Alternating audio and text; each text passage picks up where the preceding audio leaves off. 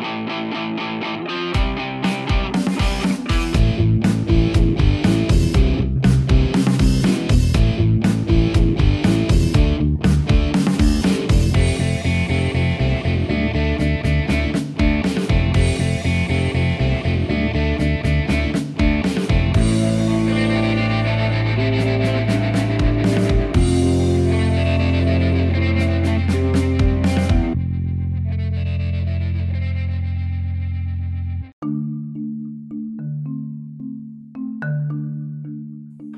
Bienvenidos una semana más, su podcast favorito, su podcast gamer, el Aftershock. episodio número 95, sí, así como lo escucharon, 95. Cada día más cerca de esos 100 episodios. Y como cada semana, pues tenemos el gusto de, de, entrar a, a, sus hogares. Em, señor Toledo, ¿cómo estás? ¿Qué tal tu semana? Muy bien, señor Ruiz, muy bien. Eh, ha sido semana, semana con nuevas adiciones al catálogo de, juegos completados. Em, pero muy bien, fuera de eso, todo muy bien, señor Ruiz. Está bien, parece. ¿Te parece? Em, y, y qué mejor semana, señor Ruiz. Qué mejor semana para para recordar esas primeras veces. No, no, no piensen mal, por favor. Pero hay una primera vez para todo, literal. Para todo hay una primera vez. Y hay cosas que son, que, creo que llegan a ser relevantes. Hay cosas que, que puedes hacer, N cosas que haces por primera vez y simplemente pasan al olvido. Pero hay cosas que de verdad se quedan contigo el resto de tu vida claro, muchas veces la primera vez que, intentas hacer algo, hablar en público, em, no sé, declamar o, decidís cantar porque es parte de tu sueño y tal vez te pasas en un escenario y cantas, probablemente no va a ser la más, la mejor, pero no que no, no que sea, no que no sea la mejor versión de lo que es, de eso que haces, no quiere decir que ese momento de valentía, ese momento que simplemente no se va a volver a repetir. Y eso es, eso es lo que, lo que hoy queremos traer aquí sobre la mesa.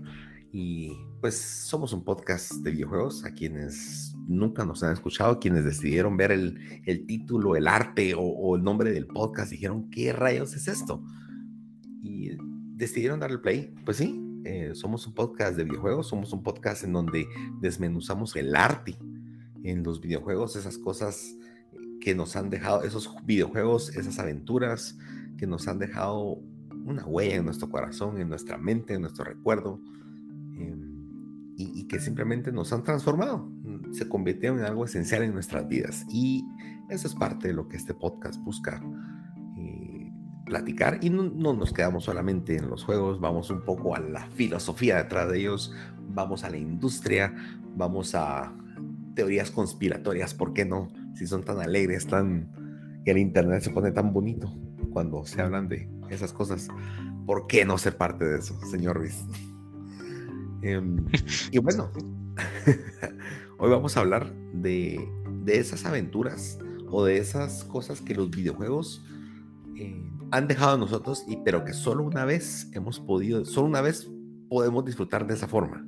No quiere decir que no podamos revivirla, sí, pero esa sensación o eso que viviste, esa vivencia que tuviste que es, irrepetible. Y me refiero a irrepetible no solamente dentro del mismo juego, si lo quieres ver así, sino probablemente no lo puedes emular de otra forma, no puedes duplicar esa sensación y tal vez volvés a repetir eso y simplemente no es lo mismo. Porque esa primera vez es esa revelación, esa primera vez es es esa realización, esa primera vez, simplemente tus emociones por primera vez lo están viviendo y, tu cuerpo reacciona a eso por una primera vez. Señor Ruiz, em, te soy honesto, yo cuando hacía mi lista, porque hice una lista gigante de cosas, eh, lo, cual les dice cuál valiosas han sido muchas cosas, pero pensé que tenía, iba, a tener uno uno en los primeros puestos. Y conforme le daba vueltas a cada una, me di cuenta que esta que voy a mencionar, que decidí mencionarla porque porque la tuve que sacar de la lista, pero, porque las, pero como la saqué de la lista, es muy importante mencionarla, date cuenta. Eh, me da todo al revés, Rodrigo. Em, y vas a decir, la sacaste de la lista, pero sí, lo tengo que hacer, señores. Y, perdón que me, tome la palabra y empiece, pero mejor quito la que no, no aplica y, explico por qué. Porque probablemente si hay alguna escucha más veterana y me conoce dirá, ¿por qué no hablaste de esta? Y esta es, eh, spoiler alert, The Last of Us. Eh, la introducción de The Last of Us. Y te diría que el final de The Last of Us.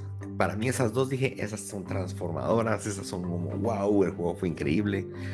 Pero ese juego, a pesar de todo lo que hayan escuchado, que cómo es que al agua ese juego, em, hay un lo he vuelto a jugar N veces y cada vez que lo juego el sentimiento regresa.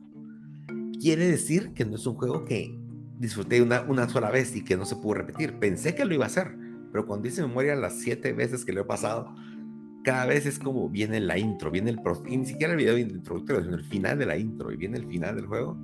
Y, y, son momentos en donde vuelvo a vivir de forma distinta, pero la verdad es que lo vuelvo a vivir. Entonces decidí sacarlo de la lista y me ponía a pensar, pero ¿por qué? Si fue algo tan emblemático para mí. Y es, y la verdad es que tuve que reducirlo a la actuación, tuve que reducirlo a la calidad, eh, como actuaron los, los, los, actores, los personajes en ese videojuego, al, al, al guion de ese videojuego y, y también al nivel artístico del juego que me hizo sentir esas cosas. Eh, spoiler alert, pues al inicio muere un personaje clave clave en el juego eh, que le da razón de ser y las motivaciones de todo lo que va a pasar en adelante. Y ese momento, pues, la primera vez que lo jugué, yo lloré. Fue así como, pero si te conozco, ¿por qué, me salió una lágrima? ¿Qué pasó? La. Y es porque de verdad la actuación es tan bien hecha. Eh, cada sonido, cada gesto es tan puro.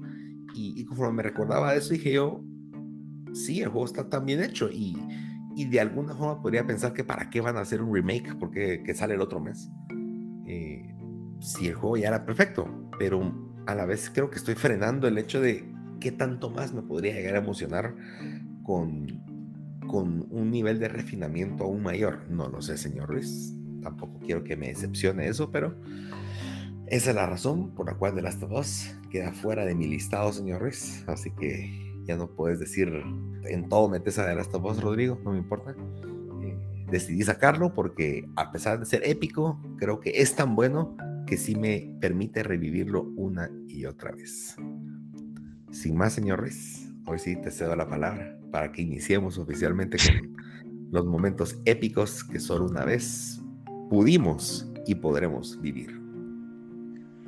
Eh, voy a empezar con uno uno, pues que tal vez no muchos han vivido, pero si tienen la oportunidad de hacerlo y si tienen pues el valor de, hacerlo también, pues eh, creo que sería bueno.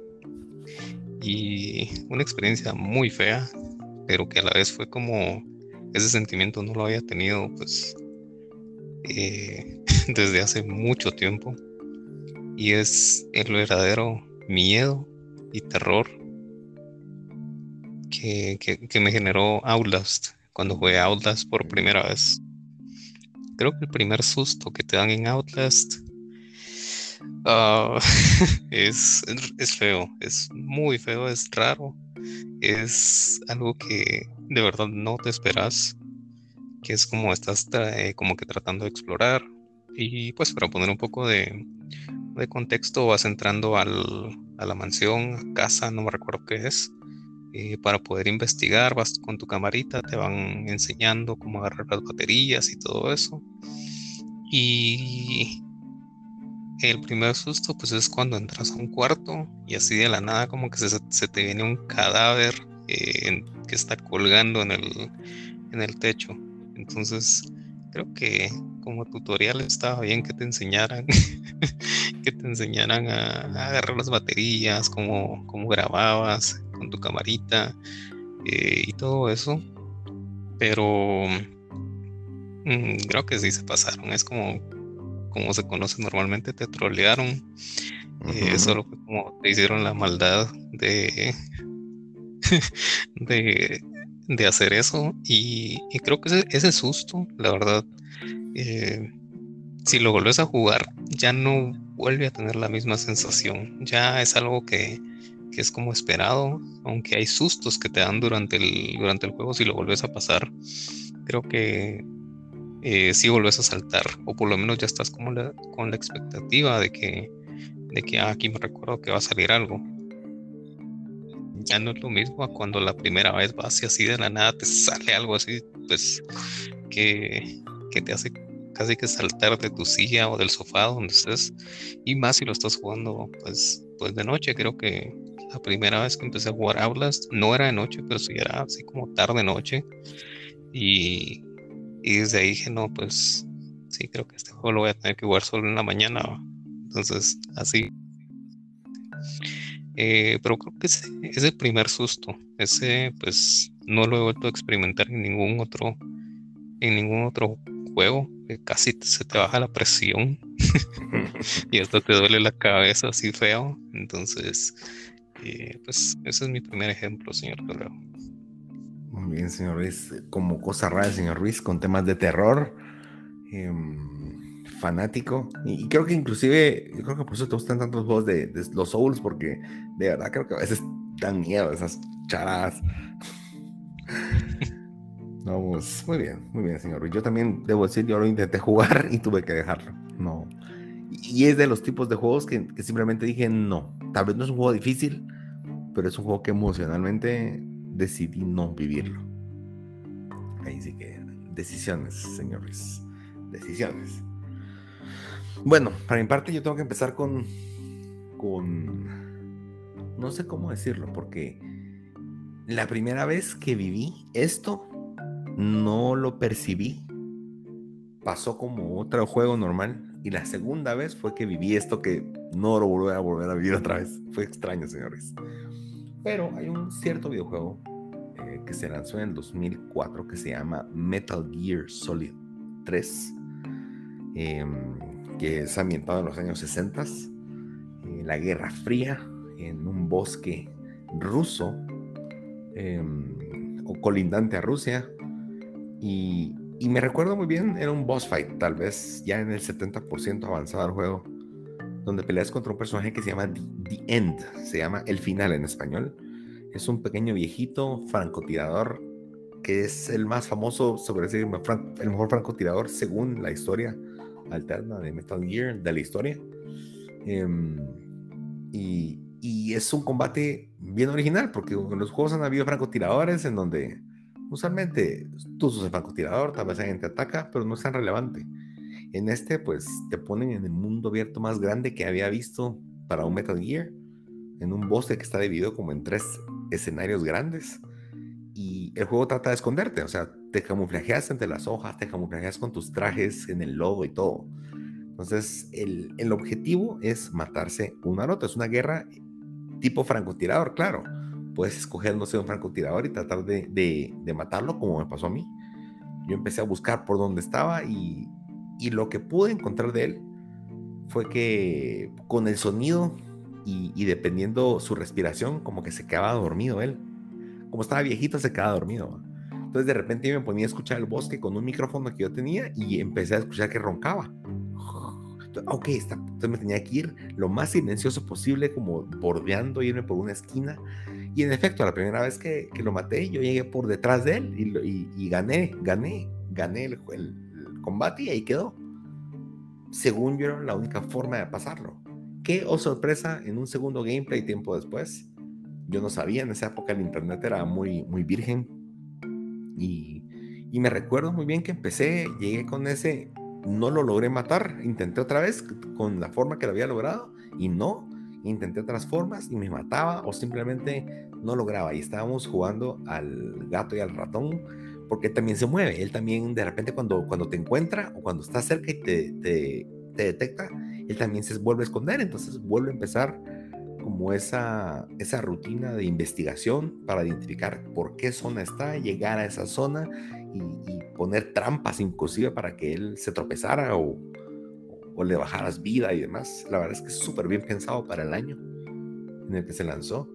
Y me recuerdo que en un momento fue, ah, ya no puedo. Entonces vine, apagué el play y me fui. Pasaron unos días porque no pude jugar y cuando regresé, resulta que eh, dije, bueno, hoy sí ya tenía mi estrategia puesta y cuando pongo el juego y empieza la misión, simplemente hay una como cinemática en donde pasaron varios días en el juego, en la vida real, y él se murió de viejito. Entonces para mí fue una sorpresa porque yo había pasado esa parte del juego, no, no fue como la primera vez. Yo ya sabía cómo ganarle y de repente me lo llevo a encontrar muerto, con aparentemente un paro cardíaco. Él simplemente murió de viejito, se dejó morir. Y como el juego te hace pensar que pasaste en ese lapso, te hace, te hace el reloj del PlayStation sigue contando el tiempo y te dice que simplemente pasaron escondidos en el bosque unos días, buscándose uno al otro. Y resulta que a los 6, 7 días que regresé a jugar, simplemente el tiempo lo había matado. Y para mí eso fue un wow, de verdad que, que me reventó, me, me, me, voló la cabeza el, el, simple, el simple hecho de, de lo que fueron capaces de ejemplificar ahí. O sea, es algo que probablemente muy poca gente vivió, porque la gente pasa las cosas, y, pero que es relativamente lógico. Ella estaba en sus últimos días y simplemente murió haciendo lo que más le gustaba. Bien.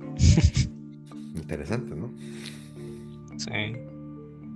Y son, pues no sé, son cosas que, que sí es como, me gustaría como, para los que no son muy viejos como nosotros, como en los cassettes que podías volver a borrar y volver a, grabar en tu mente. Eso me gustaría, borrar ah, algunos recuerdos que tengo y volverlos a vivir por primera vez.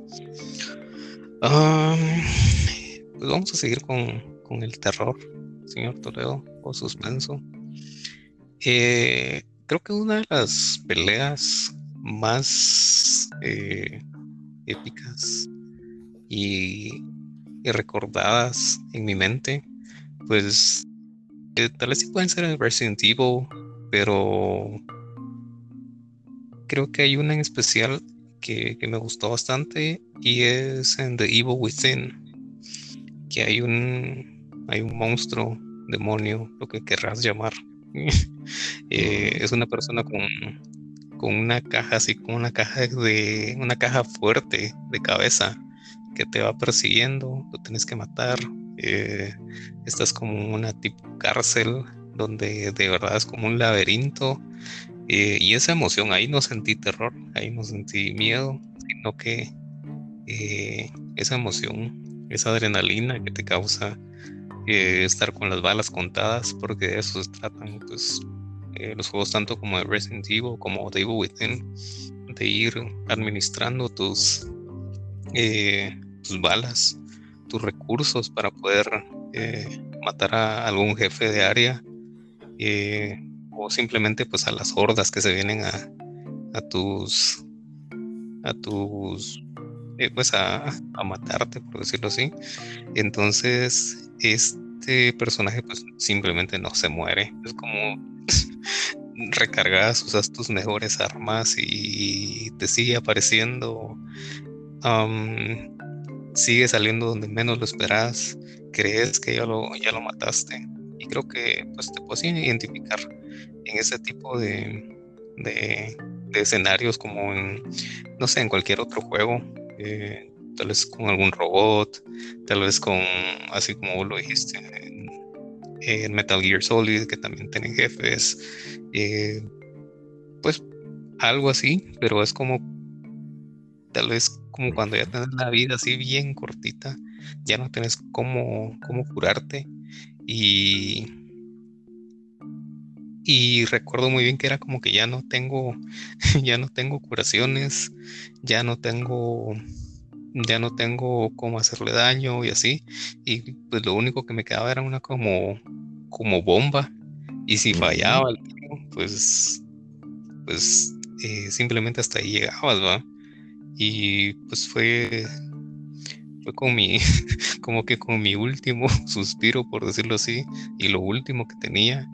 pues la tiré, no sé ni cómo le di o cómo explotó cabal donde estaba, donde iba a pasar y pues ahí es como tal vez es como, ay no, pero es que yo lo vencí bien rápido, yo lo vencí con esta estrategia y sí pueden haber personas que tienen mayor capacidad de, análisis o de, administración de recursos, de, cómo, cómo disparar. Tal vez yo gasté muchas balas, yo eh, no le atinaba bien. Eh, tenés unos como arpones especiales que, explotan o que eh, pueden dejar como que congelado al, enemigo en lo que cambias de arma, ya usas una escopeta y todo eso, ya usas fuego, pues no importa cómo,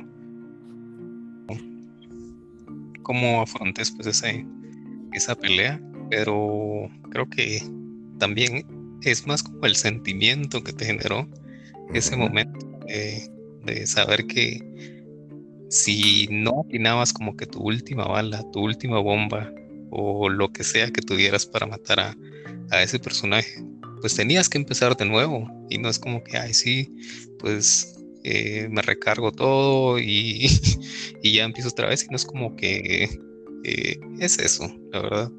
Creo que eh, el momento y todo el escenario, cómo se va dando, creo que eso pues queda grabado mucho en tu mente más que un trofeo. Creo que a, mí me es como así, el trofeo, pero es como que lo que más, más aprecio de, de ese momento. Tenés un buen punto, señores, porque solamente los trofeos son cosas que tenés que completar específicas y tal vez en algún momento lo pongan, ese pudo haber sido un trofeo, de alguna forma, pero creo que el hecho de que el trofeo fuera así le quita valor a que sea una sorpresa. En cambio, el hecho que tu gameplay simplemente haya llevado a que tuvieras ese momento de, de, del último que pegue gana. eh, que se diera en el momento indicado pareciera hasta como, como si hubiera sido orquestado por, por el desarrollador, ponete. En este caso un juego no es tan así. Tal vez una película es bien fácil saber que usualmente el, el bueno está a punto de morir y de repente logra revertir. Pero, y estamos acostumbrados a ese tipo de cosas, pero en un videojuego donde el control no tenés asegurada la victoria. Ese es tal vez el tema. Poderlo hacer de esa forma creo que tiene un valor bien grande. El terror está en tus venas, señores. bueno, yo voy, a, yo voy a, una experiencia tal vez no específica. Sí hay juegos relacionados, pero, pero no necesariamente algo que pasó en un juego. Y para mí es el cambio de generación. Yo creo que no voy a volver a vivir un cambio de generación como lo viví en, la anécdota que les contaré. Eh, la razón es que la tecnología llegó a un punto en el cual les multiplicas 10 veces los polígonos y el poder gráfico y, ya no es tan notoria la diferencia. Eh, claro, hay detalles en donde sí se nota, pero la mente es tan buena que te hace ver cosas del pasado mejor a lo que en verdad se miraban. O las recordás mejor a cómo se miraban. Entonces, como tu mente te hizo ese upgrade, ese tu, tu aumento a 60 cuadros por segundo, por así decirlo, o a HD, em, no es lo mismo. Pero en la era 2D, cuando saltamos al 3D, fue un momento revolucionario, porque no había forma que tu cerebro no existía antes de eso. O sea, y lo más, yo no sé si te pasaba a vos, pero yo me emocionaba cuando habían caricaturas en, tres dimensiones, aunque fueran malas. Eh, y me recuerdo muy bien de uno, no sé si viste Beast Wars de Transformers. Eh, no, no, no. Nunca viste Beast Wars. Bueno, es, fue, el, fue el primer, la primera serie de Transformers que era hecha computadora por completo. Claro, hoy la volteas a ver y de verdad, tristeza. Tiene sus animaciones bien garras. Pero en su momento era súper revolucionario. Estoy hablando del año, no sé, 97, 96. Era, era una cosa de otro mundo. Igual el episodio de Los Simpsons, cuando pasan a la otra dimensión, Homero pasa a la otra dimensión. ¿Ah? Sí, muy bueno. Ese sí te recuerdas. Ese, ese fue un wow. Dije, y, literal Homero aterriza en el, en el mundo real. Pues ese tipo de cosas eh, en los videojuegos antes de eso, pues simplemente lo más cercano era Mario RPG y tal vez Killer Instinct que tenía unas escenas también 3D o Donkey Kong Country. Que la verdad es que era una simulación 3D y mi primera experiencia, pues muchos, para muchos va a ser Mario 64, pero mi primera experiencia no fue tan glamorosa. Hay un lugar donde vendían antes aquí en Guatemala eh, el centro comercial más grande que se llama Hyperpais. Y recuerdo que habían una estantería de juegos y tenían un Nintendo 64 en el 95, 96 creo yo. Y yo buscaba ir a ver qué había. Y recuerdo que un día encontré la tele prendida con el 64 prendido, un control y estaba un juego que se llama Pilot Wings. Que es el juego más ya que miras de qué trata el juego, dices, ay, mis gordos, o sea, estás volando. Es un juego de volar lento, pero lento, lento. Y, tocaba pasar a veces entre aros, pero fue mi primera experiencia en un mundo 3D. Y recuerdo yo agarrar el control y sentir aquel nerviosismo de esto es jugar en Nintendo 64. ¡Wow! Y, fue una, una, locura, o sea, de verdad flotar en un mundo 3D y tener decisión de a dónde ir, dónde volar, en dónde pasar, para mí era otra cosa. Hoy que seguramente es muy normal y si sos joven y estás escuchando decís, pero si el 3D es lo más común que existe, ¿cuánto juego gratis en 3D? Eh, pero en su momento para mí estar en un mundo, en un mundo, dentro de un mundo 3D y moverme donde yo quisiera era la locura. Antes simplemente mirabas en dos dimensiones, de derecha a izquierda, arriba, abajo, y, nunca te sentías dentro. El 3D hizo que pudiera estar dentro del juego. Entonces yo ato esto a dos juegos. Uno a ese, porque esa fue mi revelación. Cuando ya tuve PlayStation, pues ya no fue tan fuerte el salto porque ya había vivido que era, pero claro, me lo disfruté. Y el siguiente cambio generacional que me marcó a mí mucho fue eh, el primer juego que jugué en PlayStation 2, que creo que fue el siguiente gran salto gráfico que hubo. Ya después de Play 3 a Play 4, eh, perdón, de Play 2 a Play 3, fue cambio en 3D, en, perdón, en, en HD, que por supuesto fue increíble, pero ya, ya habías visto cosas buenas en el Play 2, cosas bastante bien hechas. En cambio, el Play 2 creo que cambió el esquema de que algo 3D tenía que ser casi hecho de cuadritos y pasó a cosas que podían parecer fotorrealistas si las mirabas en el ángulo correcto o, tal vez no tenías, aparte no había televisiones HD en ese momento, o sea, estábamos todos con nuestra CR, CRT, eh, televisión grandota, profunda eh, y con resolución regarra, pero eh, me recuerdo haber puesto, mi hermano compró Gran Turismo 3, yo venía a estar jugando fanático de Gran Turismo 1 y 2, que para mí eran deleites visuales en su momento, era lo más parecido a un carro de verdad. Y de repente pone Gran Turismo 3 y para mí era ver un carro de verdad, un carro, o sea, y veo al día hoy eh, replays en, YouTube y todavía digo, sí, es que el juego tiene un nivel gráfico muy bueno. Sabías perfectamente qué carro era. Eh, inclusive hay una escena que yo me quedaba pues, baboso, en donde el carro viene de lejos en, algún replay, en algún, cuando ves la repetición y se ve el calor del sol en el asfalto y cómo es que los carros que pasan a, través de ese calor que está levantando el asfalto y los carros empiezan como a distorsionar por el calor. Y para mí eso era una, una cosa pero brutal, exagerado. Entonces, para mí esos cambios de generación fueron los más brutales, lo que de verdad me, de verdad me volteó la cabeza debo decir que viviendo ya dos generaciones, dos saltos generacionales, tres, a partir de eso no he vuelto a sentir eso. Y mis expectativas es que muy difícilmente lo vuelva a sentir. Tal vez, tal vez, si el VR llegara a ser algo súper pulido, pero creo yo que con el VR1 que hubo no era. No, no, no, no estamos ahí todavía. Mi expectativa es con el VR2 tal vez sí. Eh, y vemos si puedo adicionar uno más a esta lista. Pero por el momento esos cambios de generación fueron de verdad una pasada, una pasada. Pues ya que diste, ya que diste un, ejemplo, pues siempre con videojuegos bobos, pero relacionado más a, a, una consola, a una generación.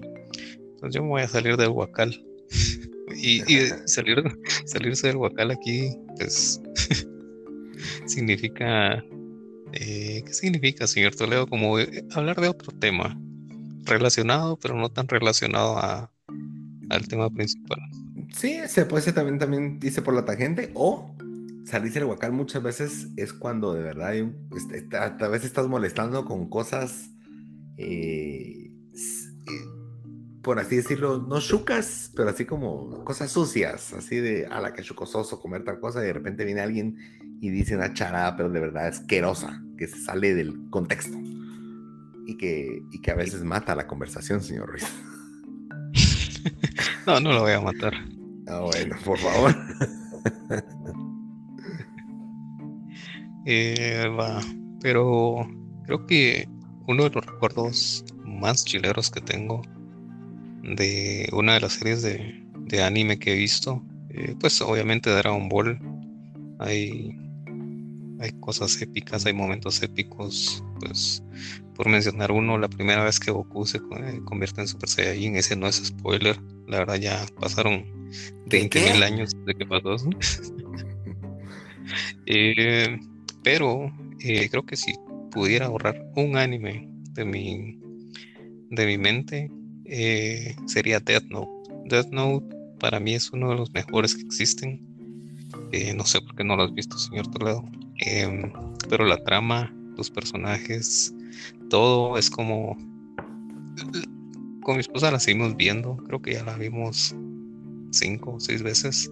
Cada año la, la repetimos, este año no la hemos visto y que fue un buen recordatorio para verla otra vez. Eh, pero siempre hay como pequeños detalles que se te pasan cada vez que, la miras y cuando la como tal vez no sentís lo mismo, no tenés esa sensación de la primera vez que es como estos eh, plot twist que le llaman o así como que te vuelan la cabeza. Eh, pero en esta serie pues sí existe eso.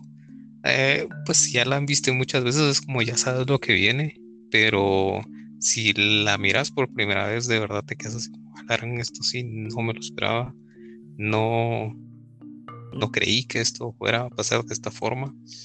Entonces, creo que hay muchas series, podríamos hablar un montón de series, películas, eh, caricaturas, no sé, momentos así. Pero si tuviera que escoger uno, yo diría eh, por el momento este.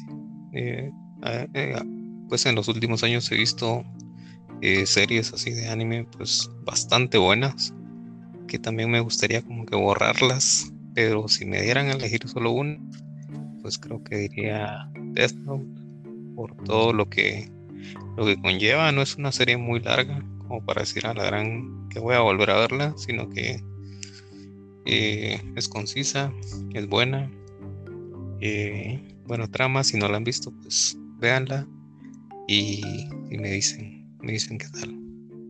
¿Qué tal les parece? Bien, señor Luis, muy bien, me parece, me parece. Um, ¿Sí te saliste del Huacalmos?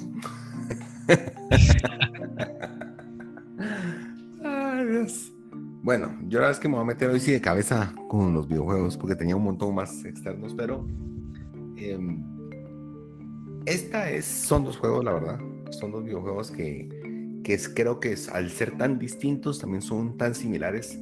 Y para mí es esa experiencia que un juego busca y que vivas algo a través del gameplay, a través de lo que te está contando, lo que estás jugando y lo que te emocionalmente y tal vez tu cansancio inclusive o, tu mente eh, pone a trabajar de tal manera que te quiera exponer un punto.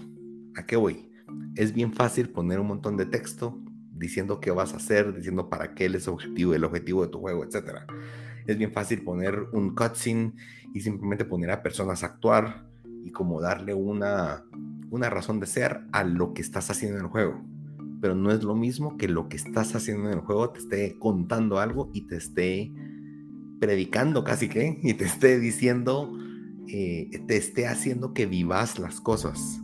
Eso es bien, bien diferente porque el formato habitual de un videojuego es, como lo mencionaba, te dan el motivo de alguna forma y te ponen cierto gameplay que sea divertido, sea sea algo relajante muchas veces, pero que eventualmente tengas un objetivo que alcanzar. Y alcanzas ese objetivo y cuando alcanzas el objetivo hay otra, otra cutscene o un cierre a lo que viviste. Eh, claro, hoy muchos juegos ya no tienen cutscenes, sino son internas, van narrando el juego de forma interna, eh, ya, no, ya no pasan a algo generado por computadora, es el mismo juego, el motor gráfico y demás pero sigue siendo muchas veces el objetivo. Es como haga tal cosa, un texto, una carta, un, a quién te guía a hacer. Eh, pero muchas veces lo que está en medio, el juego simplemente es más juego. El, tu, tu, personaje se puede quedar parado, tu personaje simplemente es alguien sin vida, si lo quieres ver así, y solo que tú lo tengas en control, eh, tiene sentido lo que estás haciendo, pero simplemente es cumplir esas mecánicas. Y estos juegos se caracterizaron porque en algunos casos mal, eh, comprendidos, en otros casos tratados como arte puro, en donde tuve que experimentar emociones sin saber qué estaba haciendo, sin saber el por qué, sin que nadie me explicara una gota de qué estaba pasando y de repente yo empezaba a sentirme de cierta forma, inclusive solitario, sentirme solo, sentirme perdido, sentirme así como, y, no porque no sepa dónde ir en el juego, aunque también no sabía, pero como que la sensación esa de, ¿y ahora qué hago? Y mi vida, así, y no porque me ponga a pensar, pero esa sensación entró a mí. Y, para mí sentir eso en, un momento en el juego, que el juego lo que estás viviendo te haga sentir algo que en el mundo externo sentís. Y yo, tiempo, ¿por qué? Si, si solo tengo que seguir recto, no pasa nada, apago el juego y ahí muere pero el juego me tenía enganchado y me tenía envuelto. Y esos juegos, uno es Journey, que ya lo mencioné alguna vez, un juego en el que no te da ninguna dirección y simplemente deambulas en un desierto, deambulas en, en ruinas, eh, pero estás buscando algo. Y, creo que esa es la magia de ese juego, en donde lo que estás viviendo, esa soledad, ese, ese proceso de, de identificar qué está pasando, es la vida muchas veces la vida, la vida, dijimos muchas veces, la vida no tiene un manual. Tenemos, y somos muy dichosos si tenemos algún tutor, papás, un amigo, alguien que de verdad nos da una guía de, cómo vivirla, de, un ejemplo. Pero mucha gente viene a este mundo y no tiene nada. Mucha gente simplemente va a, a donde mejor, a donde mejor o, me, o más o menos logra seguir adelante y muchas veces tal vez no es que tengamos eso en toda la vida, pero, pero creo que el juego lo ejemplifica muy bien y, cómo llegaste hasta el final eh, deambulando prácticamente. Esa sensación de, soledad y la paga final es algo que, que simplemente eh, cada quien lo vive de forma distinta. Y eso es lo interesante. Cada quien, eh, conozco gente que lo ha jugado y fue así como, saber, no entendí. Tengo otros que tal vez sí vivían algo similar o pero cada quien lo vivió de una forma bien distinta y eso tiene un valor bien grande. Y el otro muy similar, que ya lo he mencionado en otras ocasiones, es Death Stranding, que claro, ahí sí hay una, un objetivo gigante, por así decirlo. Pero la historia principal del juego no es el boss fight final, no es si salvaste o no salvaste algo, si tenías un propósito en esta vida, no.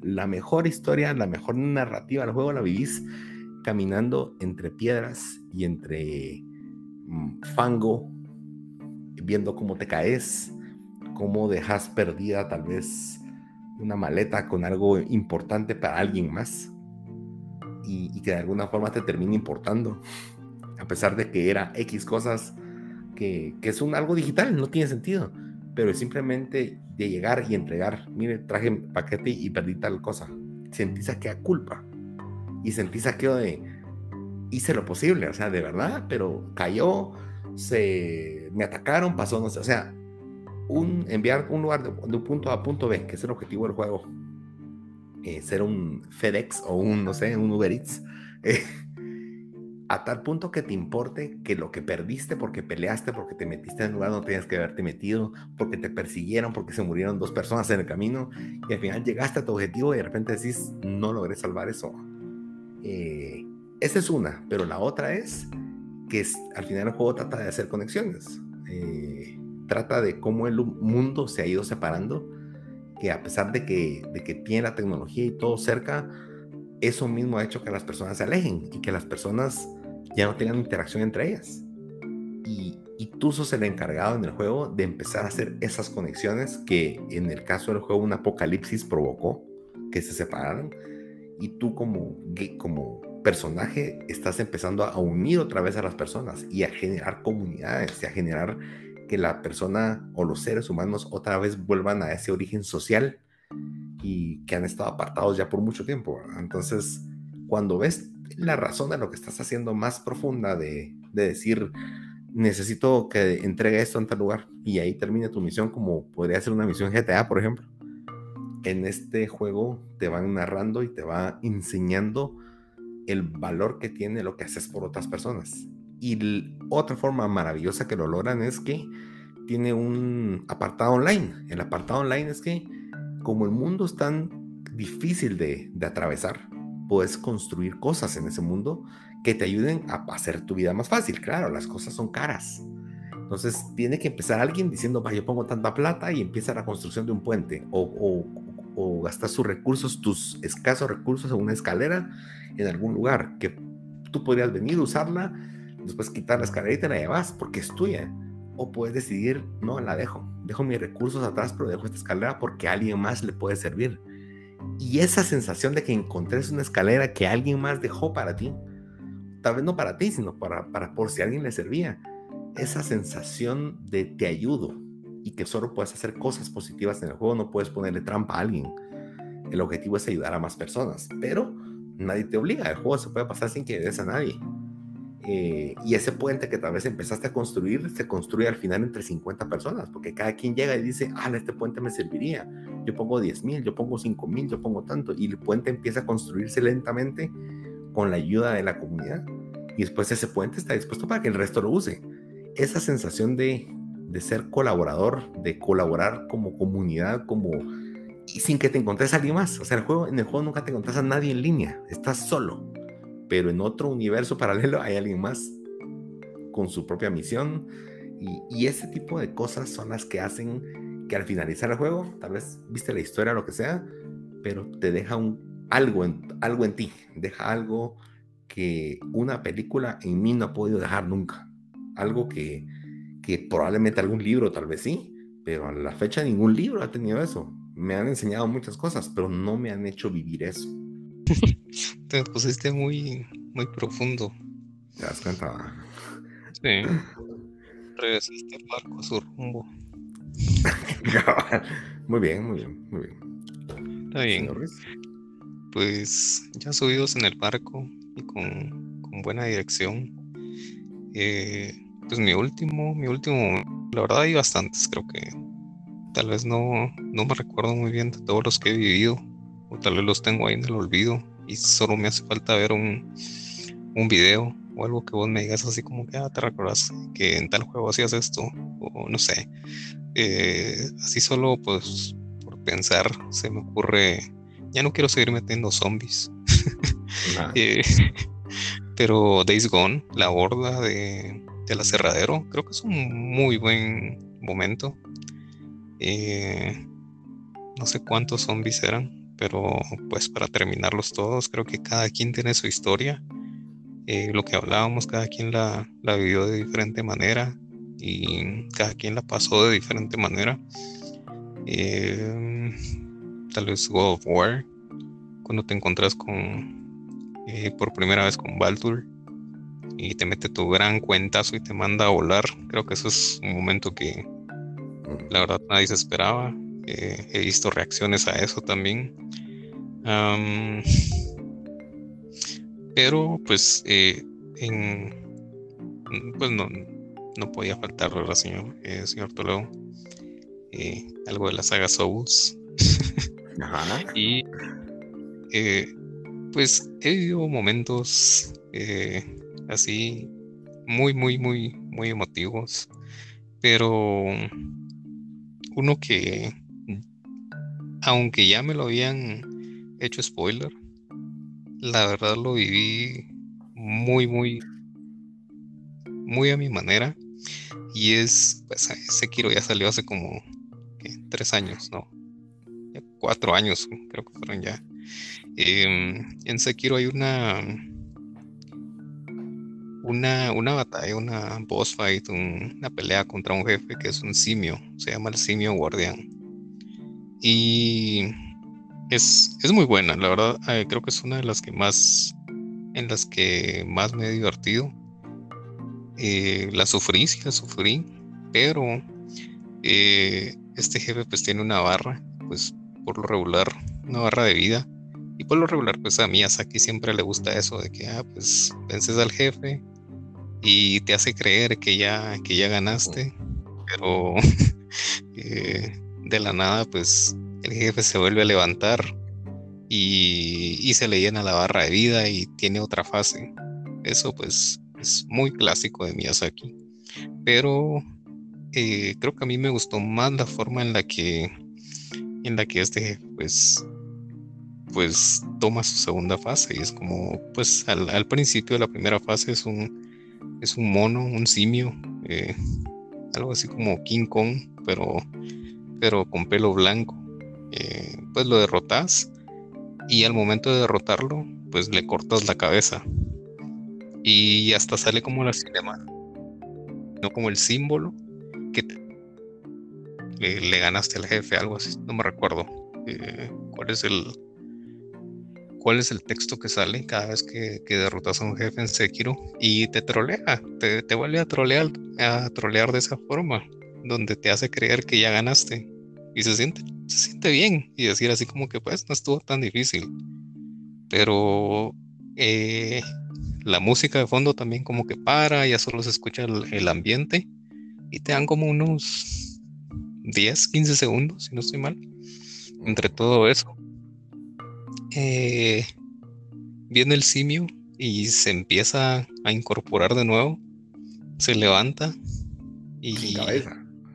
Sin cabeza agarra su cabeza, agarra una espada y así empieza la segunda fase. Y, y, es como, no, yo no estaba preparado para eso. Ya me habían hecho spoiler, pero, pero no sé, solo volver a que yo lo haya experimentado por primera vez. Eh, me gustó bastante, tal vez creo que sin spoiler lo había, pues sería mi, mi pelea favorita. Pero creo que también me gustaría borrar ese momento de mi mente y volver a, a esa pelea sin saber nada, nada, nada de que pues se levanta, eh, agarra su cabeza con la mano y así sin cabeza empieza a pelear. Creo que es algo... O sea, cabeza, o sea, de la mano sigue una mano en la, en la espada, otra mano en la cabeza. Ajá, sí, así te empieza a... Eh, empiezas a pelear con, con el simio otra vez. Y esa es su segunda fase, le tienes que ganar. Y si te, si te mata ahí, pues tienes que volver a empezar y lo normal. Entonces creo que ahí, ahí me voy a quedar por el día de hoy, señor Toledo. Yo estoy viendo que en algunas imágenes que ese simio tiene como una espada clavada en la cabeza o en el cuello. Eh, sí. Pero esa no es la tuya, o es. Eh, no, no, no. Esa es una espada con la que él peleaba o algo así. Algo así, no me recuerdo muy bien la historia de ese simio. La cosa es que cuando ya le das el último golpe, es como que te colgas de esa espada y le quitas la cabeza. Ahí es donde lo ah, matas, supuestamente. supuestamente. Ah, interesante. Está, el arte del simio está, está buena. Sí. Bueno, muy bien, señores. Muy bien, muy bien. Un boss fight. Fight. Bueno. bueno, por mi parte, Em, yo tengo una, una, vivencia que tuve con un videojuego eh, en donde podría decir que lo subestimé. El juego se llama Spec Ops The Line. Es un juego que aparentaba ser súper genérico, juego de, de, soldados, soldaditos en Dubai. Creo que una vez lo mencioné para algún tema. Pero me recuerdo, o sea, no voy a explicar toda la escena, pero tal vez ejemplificar por qué fue relevante esa escena o lo que pasó. En los juegos, aquí ya eran famosos los Call of Duty, los Medal of Honor, eh, los, todos estos ya tenían la fama. Y siempre esos juegos son de la misión es esta. Em, y, no cuestionas, ese es el tema. Viene un gobierno y te dice, mire, tiene que hacer tal cosa, y de repente siempre está el plot twist en donde resulta que le estabas siguiendo la, la obedeciendo al malo, por ejemplo, ah, ¿cómo puede ser? Ya no sé qué, eso es bien común en esos juegos. Eh, estaba sirviendo al, al, bando que habían como espías y demás. En este juego simplemente estás en un Dubai apocalíptico, todos tienen tierra, edificios tirados y, y hay muchas como gobiernos está pasando ahí.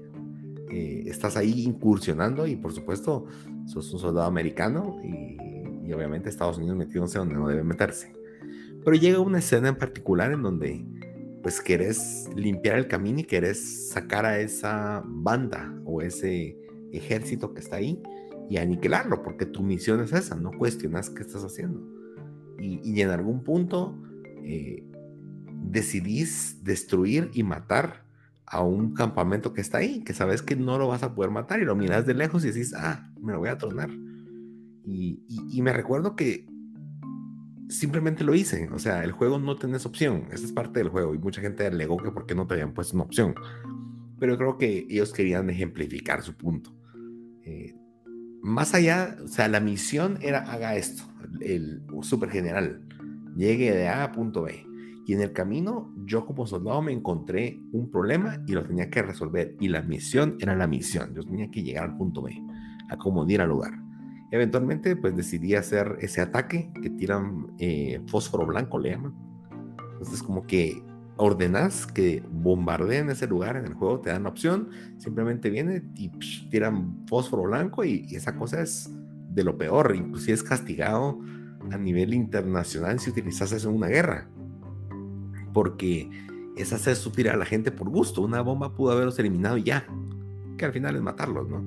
Pero el fósforo es una muerte lenta, es una muerte donde se te quema toda la piel y se te empieza a caer en pedazos, pues. Pues al final lo haces y la gente sufre y, probablemente no estás viendo, solo escuchas todo, solo miras las explosiones y miras como el fuego levantarse y demás. Eh, y lo logras, o sea, tu objetivo se alcanzó pero ¿a costa de qué? Cuando llegaste te das cuenta que, que era un campamento civil y había niños, habían mujeres, había de todo. Y el juego te hace esa como, como que se proyecta en ti y te dice, de verdad estás dispuesto a hacer cualquier cosa por alcanzar tu misión. Eh, y no vas a cuestionar lo que te digan. Y a la gran, yo me quedé así como, no va, o sea, la verdad es que sí hice algo muy malo. O sea, y es el momento en el cual en el juego eh, tu misión sigue. En su momento te marca, pero a partir de eso es, en cuando, es el momento en el cual tú te convertiste en el villano. Tú sos el villano del juego. Tú, te convertiste y con tus acciones te convertiste en el malo del juego. Claro, seguís jugando. Y todos los actos o las acciones que pasan a partir de eso es, es estás jugando justificando tus actos de lo que hiciste. Entonces, para mí eso me reventó la cabeza y me voló, porque los juegos no he visto que un juego vuelva a hacer eso. Y cuando, cuando de repente eras el malo, etcétera, usualmente lo hacen muy mal hecho. En este simplemente fue el egoísmo de, de alcanzar tu objetivo, hizo que pasaras por encima de los inocentes. Y fuiste tan descarado que inclusive intentaste justificar lo que estaba pasando y lo que iba a seguir pasando por qué lo hiciste. Entonces, y, y cómo muchas veces perdes el control. creo que el, juego ejemplifica muy bien eso, cómo a veces en tus actos perdes la noción y el control de lo que representa lo que estás haciendo, lo que hiciste, eh, simplemente por porque ya lo hiciste. Y cómo es de fácil a veces caer en una falla, una falla tan grande y, por, y no sé, como la mentira, la mentira muchas veces, cuando se descubre, con tal de salir de esa mentira, la gente empieza a mentir y mentir y solo se hunde más y se hunde más. Ese es tal vez el mejor ejemplo que puedo dar, señores. Está bien. Suena, suena bastante suena interesante. Interesante el juego. Y en fin, esas son vivencias, un ejemplo de lo que el Aftershock, lo que el señor Ruiz, el señor Toledo han vivido. Cuéntenos, ¿ustedes tienen alguna que digan, esta es la más épica de las épicas y por qué esto no se puede volver a vivir. Cuéntenos, será muy grato leerlos o escucharlos si nos dejan una nota de voz. y cuéntanos, ¿qué más? ¿Qué más? Eh, los videojuegos pueden ser mucho, mucho más que solo un pasatiempo. Y bueno, señor Ruiz, ¿algo más que desees agregar? Eh, no, creo que bien. Si no, me salgo el guacal otra vez y. Pero sí, creo que hay momentos bien, bien, bien eh, marcados, no solo en nuestra juventud y infancia, sino pues ya como adultos, eh, pues hablando de videojuegos, ¿no? De tal vez de traumas o cosas así, eso ya es otra cosa aparte. pero, pero creo que como, como lo dijimos al, eh, en todo el capítulo, pues creo que es más la evidencia personal, cómo cada uno pues afrontó cierta situación, cierta misión, cierta, eh, cierta pelea, cómo la disfrutaste, qué sentimientos te generó. Creo que de eso fue lo que, lo que hablamos el día de hoy. Si ustedes tienen alguno, pues ya saben, nos pueden escribir, eh, lo pueden comentar. Y muchas gracias por, por siempre estar atentos a cada episodio.